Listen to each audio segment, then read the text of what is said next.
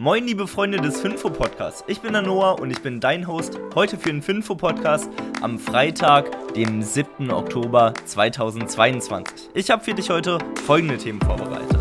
150.000 neue Arbeiter für Amazon. Peloton macht es ein bisschen anders und die entlassen 500 Mitarbeiter, um das Unternehmen zu retten. Die Credit Suisse versucht mit allen Mitteln an Geld zu kommen und Google stellt ein neues Handy heraus. Und um das Ganze nochmal nett abzurunden, kommen wir noch zur City, die ein Kryptoinvestment wagen. Bevor wir aber mit dem ersten Thema loslegen, erstmal noch der grobe Marktüberblick. Der SP 500 hat gestern 0,73% verloren, der DAX 0,37, also ein Stück weit besser. Der Bitcoin dagegen konnte echt gut abschneiden, weil der hat 0,56% dazu gewonnen.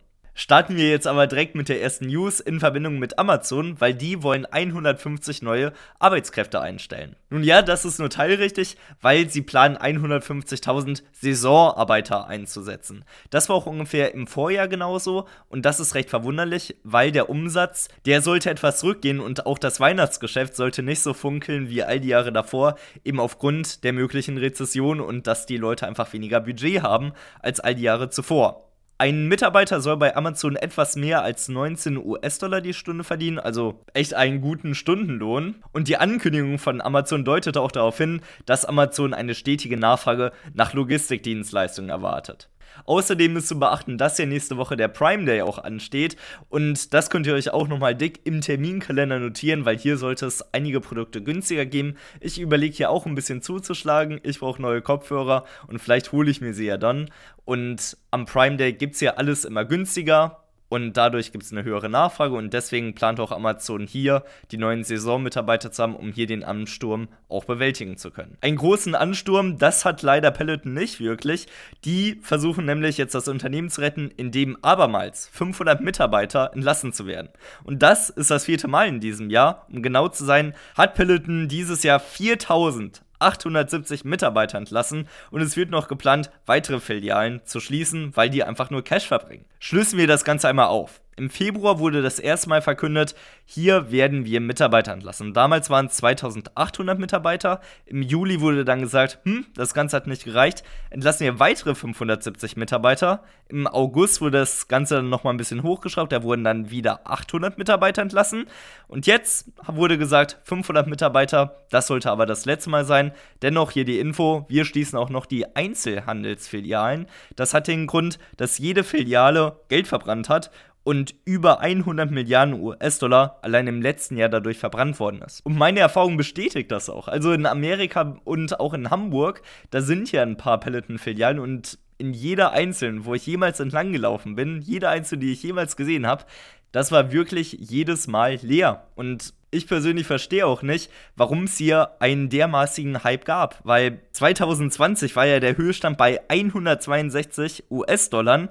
Und jetzt ist eine Aktie von Peloton nur noch 9 US-Dollar wert, also einen dermaßigen Abfall der Aktie, das ist wirklich nicht mehr schön. Von daher merkt man auch nichts wirklich davon, dass die Peloton-Aktie 8% nach oben gestiegen ist nach dieser News, weil es ist einfach schon so viel Kursverlust da, dass diese 8% wirklich nichtig sind. Aber es steht wirklich ernst für das Unternehmen, weil es wurde jetzt auch noch vom CEO nochmal verkündet in einer Folgememo, Peloton jetzt noch sechs Monate Zeit hat, weil sonst muss das Unternehmen möglicherweise verkauft werden.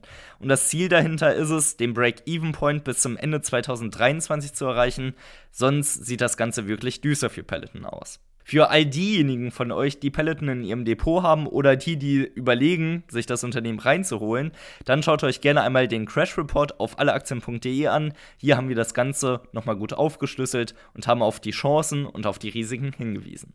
Bevor wir aber weitermachen, kommen wir direkt zur Mercado Libre Aktie. Das ist nämlich die Aktie des Tages und Mercado Libre steht frei für freier Markt und ist ein börsennotiertes Unternehmen aus Argentinien, welches das Ziel hat, den Handel in Lateinamerika zu demokratisieren. Mercado Libre verdient Geld, indem sie Händler eine Plattform zur Verfügung stellen, mit der sie den gesamten Verkauf abwickeln können. Darüber hinaus übernimmt Mercado Libre sogar die Logistik und bietet die Abwicklung des Zahlungsverkehrs an, sowie auch eine Kreditvergabe. Und Mercado Libre ist hier wirklich gut dabei, ihre Mission umzusetzen, das Ganze zu demokratisieren, weil sie schaffen, E-Commerce-Lösungen zu schaffen. Payment-Möglichkeiten schaffen sie und auch die ganze Logistik und auch die ganze Infrastruktur, die dafür nötig ist, das wird alles von Mercado Libre aufgebaut. Und das Ganze läuft auch ziemlich profitabel und gut, weil dadurch kann Mercado Libre sieben von zehn möglichen Punkten im Alle-Aktien-Qualitätsscore erreichen. Und wenn ihr euch das Unternehmen nochmal etwas genauer angucken wollt, dann schaut gerne einmal auf alleaktien.de nach. Hier gibt es die ausführliche Analyse und auf eulerpool.com, da gibt es die besten Kennzahlen und die zuverlässigsten obendrein noch.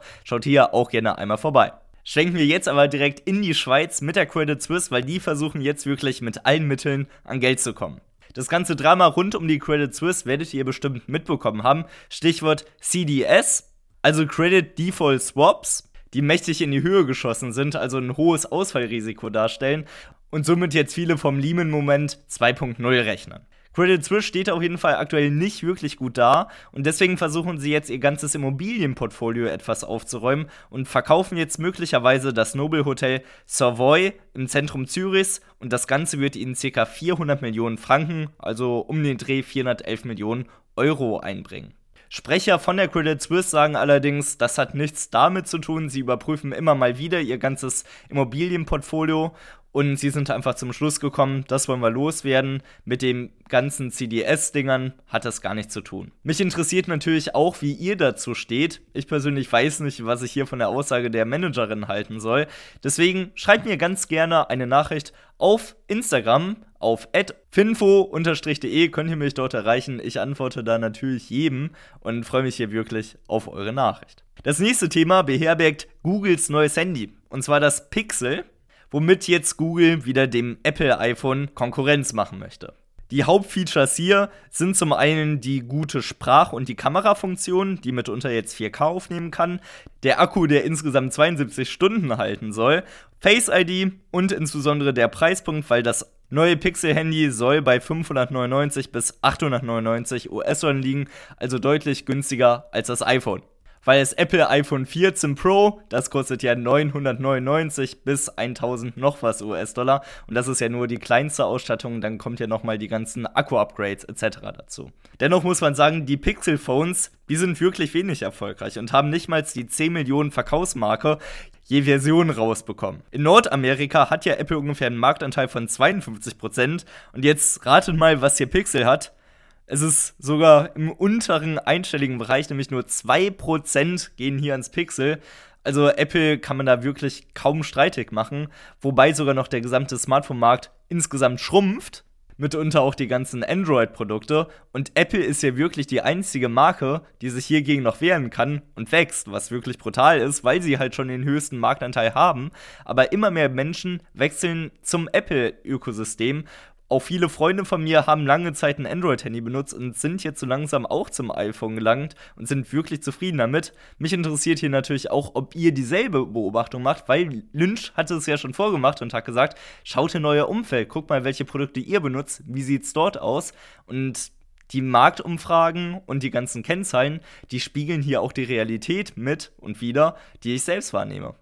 Neben dem Pixel Phone hat Google jetzt aber auch noch eine Smartwatch rausgebracht, und zwar die Pixel Watch. Und die wird 349 US-Dollar kosten, also ist auch unter dem Apple-Produkt, die Apple iWatch, die 399 Dollar kostet. Also auch wieder etwas günstiger als das Apple-Produkt. Ich bin hier wirklich gespannt, ob sich Google mit der Pixel-Serie gegenüber dem iPhone durchsetzen kann.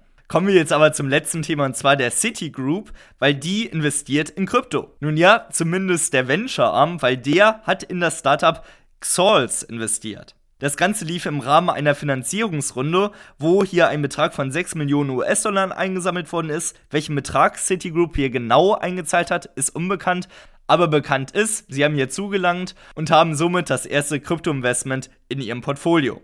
Gegründet wurde Zolls von einem ehemaligen HSBC-Trader und einem ehemaligen Meta-Mitarbeiter in Führungsebene und Zoll versucht hier einen digitalen Asset Manager aufzubauen und hier denkt City einfach, dass sie hier einen guten Kauf getätigt haben, um auch hier in der Kryptoszene Fuß zu fassen. Schließen wir jetzt aber die heutige Finfo-Folge mit dem Fakt des Tages ab, weil Delta führt jeden Tag 4000 Flüge durch. Damit verbinden sie über 270 Ziele auf der gesamten Welt.